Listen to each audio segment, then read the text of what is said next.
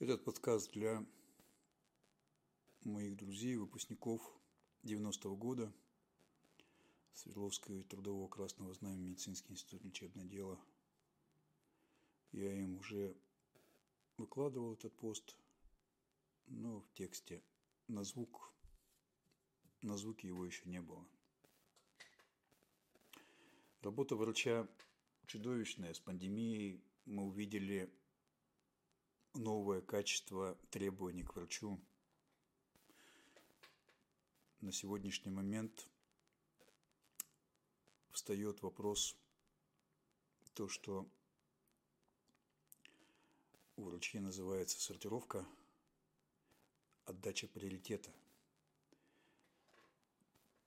Роскошь лечения болезней, связанных с расслабленностью людей – с нежеланиями людей собой заниматься, вести здоровый образ жизни, смещается в, в, направлении неотложных медицин, критических медицин.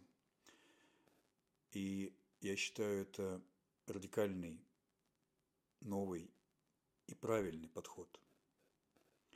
Мы все сталкивались с огромным количеством больных, лечить которых тягостно, потому что он сам не хочет.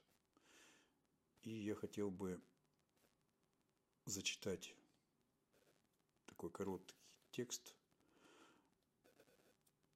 хотя он не про больных, а он о геополитике. Видишь больного и понимаешь, уже не вылечить. Он сам этого не хочет. Не потому, что хочет быть здоров – потому что ему нравится быть больным.